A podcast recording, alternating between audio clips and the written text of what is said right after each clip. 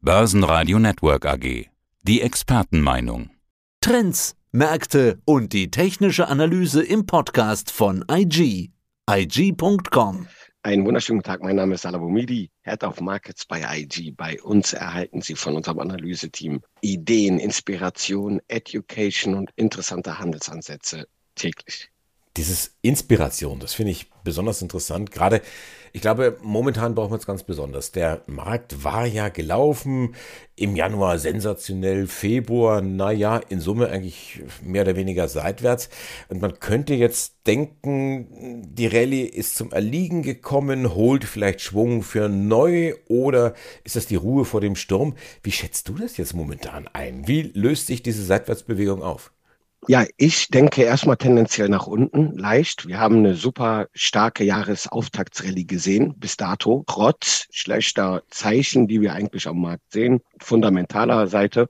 Und ich habe auch schon gesagt, die Hoffnungsrallye hat zeigt leichte Risse. Im DAX haben wir es ja seit Jahresbeginn nicht geschafft, die 15.500 Punkte Marke auf Wochenschlusskursbasis denn überhaupt zu überwinden auch wenn wir eine super Rallye gesehen haben, zeigt das aus charttechnischer Sicht für mich, und das kann man auch in den US-Märkten sehen, dass bestimmte Widerstandszonen gerade nicht überwinden werden können und eher so leichte Tendenz nach unten geht, wegen diesem starken Anstieg im Jahresauftakt und den Sorgen.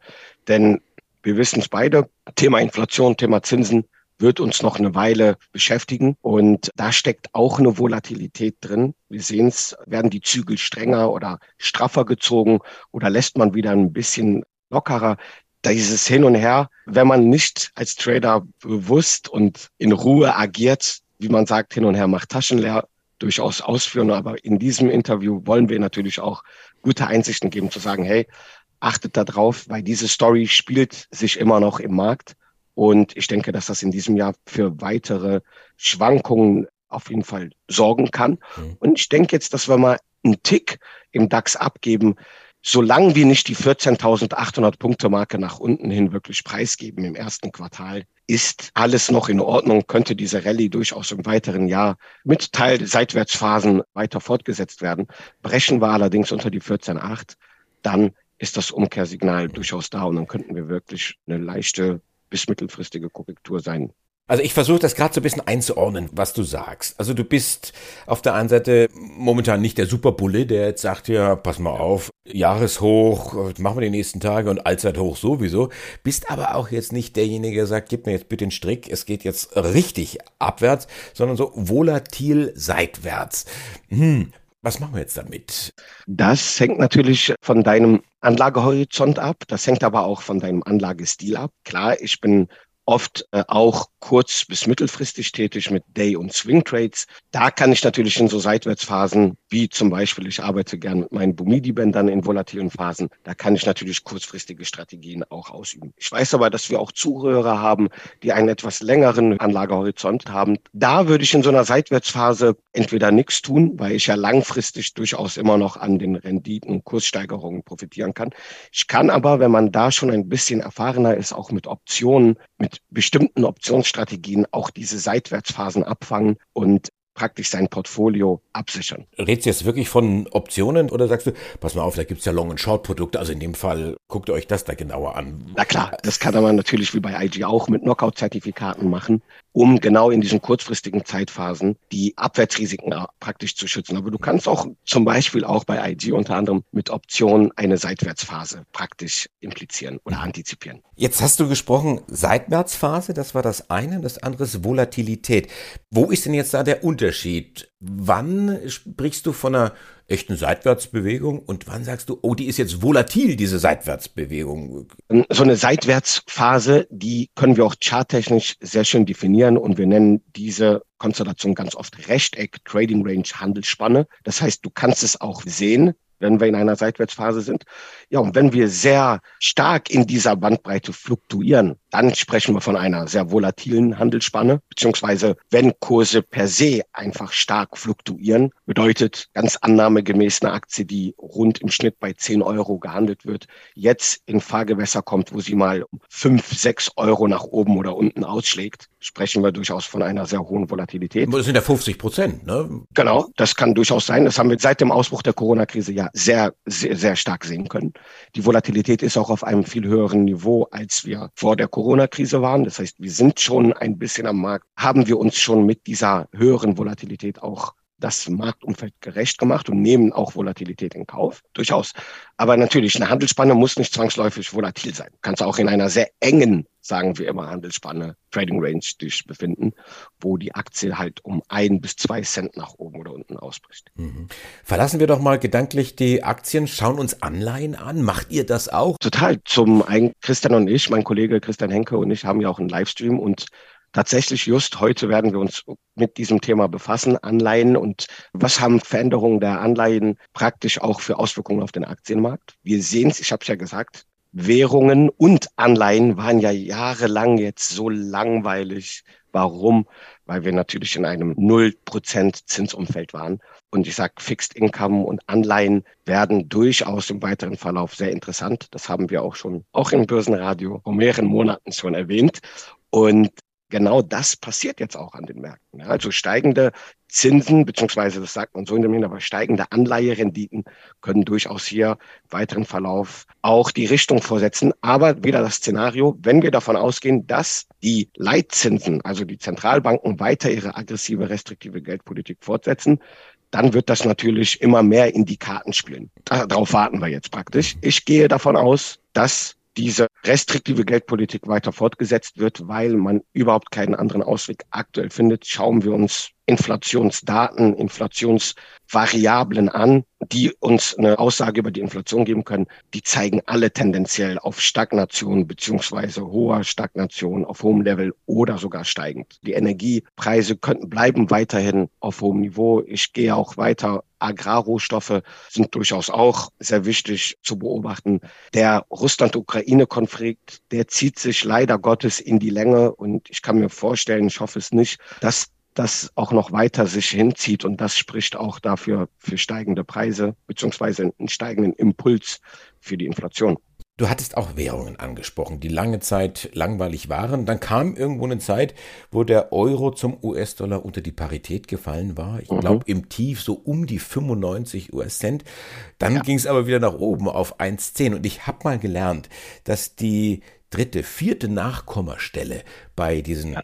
Währungen eigentlich schon Welten irgendwo bedeutet. Und jetzt sprechen wir nicht um Nachkommastellen. Wir sprechen jetzt also wirklich um 15 Cent, die es dann nach oben gegangen ist. Ist jetzt mit den 1,10, wo die Luft wieder raus, weil wir sind ja doch relativ kräftig von diesen 1,10 wieder zurückgekommen auf ja, um die 1,06. Definitiv, da steckt auch Volatilität drin sozusagen, aber die rührt natürlich von diesen Zinsveränderungen. Ich bin ja lange auch schon Währungstrader immer gewesen, insbesondere Carry Trading, also das Ausnutzen von Zinsunterschieden. Das spielt ja jetzt wieder eine große Rolle. Früher haben viele Hedgefonds sogar den Laden dicht gemacht, weil wir in dieser Nullzinspolitikphase weltweit praktisch gar keine Zinsunterschiede mehr zwischen den Zentralbanken hatten. Und das spielt natürlich jetzt im Währungsmarkt wieder eine große Rolle. Die FED zieht weiter an, hat einen riesen Vorsprung zur EZB. Und diesen Zinsunterschied, den können wir immer wieder auch im Währungsmarkt, zum Beispiel jetzt gerade in der Dollarerholung wieder sehen. Dass Carry Trader zum Beispiel unter anderem auch das nutzen und hier weiter den Dollar nachfragen. Grundsätzlich sehe ich eine starke Dollar-Nachfrage aktuell in der Erholung. Ich habe charttechnisch gucken wir ja grundsätzlich auf die Marktbreite Indikatoren, zum Beispiel wie viele Aktien liegen über dem 200 oder unter dem 200-Tage-Durchschnitt. Sowas ähnliches habe ich für Währungen gemacht. Und der US-Dollar, da schaue ich mir die 20 größten Währungspaare an und schau, also die US-Dollar-Währungspaare und schau, wie viele von denen liegen denn tatsächlich über dem 200-Tage-Durchschnitt, um wirklich so eine marktbreite Stärke zu sehen oder Schwäche. Und aktuell sehen wir durchaus, dass die Erholung sich vorantreibt. Über 40 Prozent mittlerweile der wichtigsten US-Dollar-Paare tendieren wieder über dem 200-Tage-Durchschnitt. Vor drei, vier Wochen lagen wir da gerade mal bei 22 Prozent. Das zeigt, dass auch eine marktbreite Stärke im Dollar gerade zu beobachten ist. Und wenn die Fed auch weiterhin die restriktiven Zügel fortsetzt, sie hat da ja in Anführungsstrichen ein einfacheren Weg als wir hier in Frankfurt, in Europa, insbesondere weil wir natürlich auch die Problematik mit unseren südlichen europäischen Mitgliedstaaten haben. Ob so steigende oder so schnelle steigende Zinsen können natürlich im Umkehrschluss auch nochmal zu Problemen führen, die man sehr sensibel anrühren muss, sowohl politischer, wirtschaftlicher, ökonomischer Natur.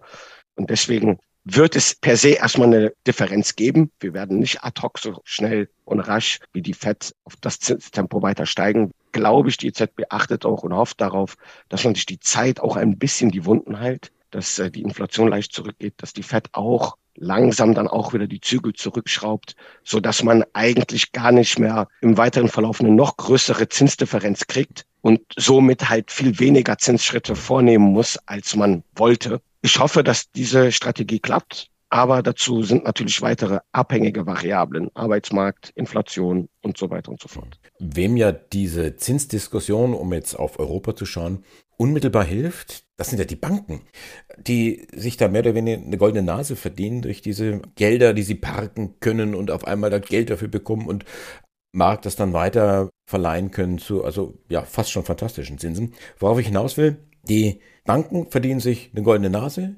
Die EZB macht einen Milliardenverlust, sind jetzt glaube ich so 1,6 Milliarden. Schauen wir uns doch diesbezüglich eine Bank an, die wieder zu finden ist im DAX, die Commerzbank. Was sagst du zu der? Ja, die Commerzbank kommt so leicht aus ihrem Dornröschenschlaf raus, natürlich mit den starken Zinsanstiegen und natürlich dem besseren Umfeld für Banken per se. Ein Fluch für Technologie und Wachstumswerte, ein Segen für Versicherer und Banken, sage ich, ist das aktuelle Zinsumfeld. Und ich kann mir durchaus vorstellen, dass die Aktie auch weiterhin auch charttechnisch performt. Ich habe ein Kursziel bei rund 13,08 Euro. Es liegt sogar weit über den Fundamentalanalysten, die ein durchschnittliches Kursziel so bei 11,20 Euro gehabt haben. Da waren wir sogar zeitweise. Ich denke, dass äh, hier die Commerzbank im weiteren Verlauf, wie andere Banken auch, da gibt es sogar noch interessantere Werte, eine ING zum Beispiel aus den Niederlanden, die auch ein großes Engagement hier in Deutschland hat, dass hier durchaus noch im weiteren Verlauf die Reise weiter nach oben geht.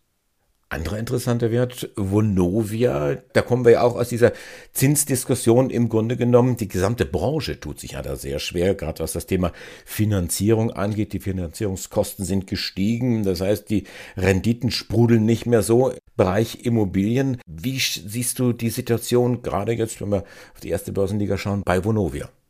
Ja, bei Vonovia hatte ich auch schon ich glaube auch vor paar Wochen im Börsenradio auch mal erzählt, dass wir da eine sehr charttechnisch typische Konstellation haben, die für eine Fortsetzung des Abwärtstrends eigentlich sprechen könnte.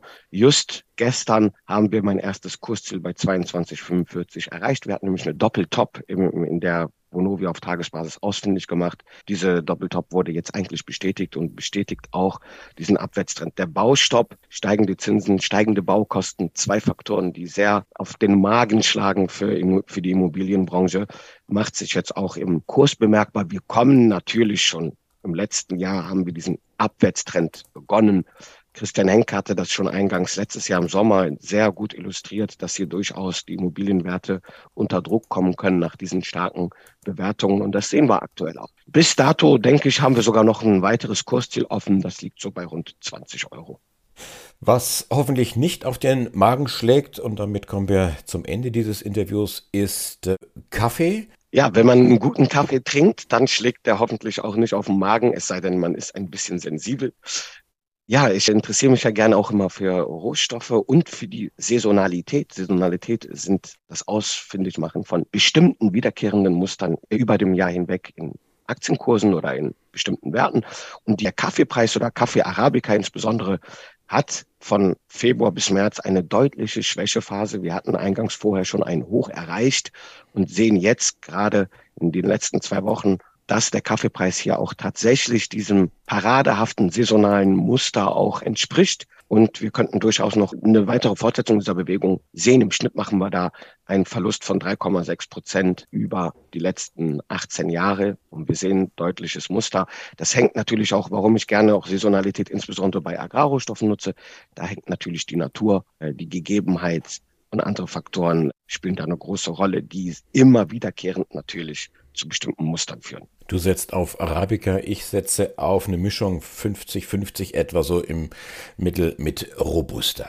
Das hilft auch. Das könnte man auch in einen Trade umsetzen, indem man dann die Position auf die beiden dann unterteilt. Dann hätte man auch geschmacklich etwas, glaube ich, Andreas. Ich sehe, wir haben noch viele Themen, über die wir sprechen können. Wir werden das tun. Demnächst ist die Anlegermesse, die Invest in Stuttgart. Dort werden wir uns wieder sehen. Dankeschön. Salah Boumedi von IG. Alles Gute und tschüss bis Stuttgart. Ich habe dir zu danken. Danke, Andreas. Soweit der Podcast von IG. Analysen, die Märkte, Charts und Webinare unter IG.com. Börsenradio Network AG. Das Börsenradio für Broker.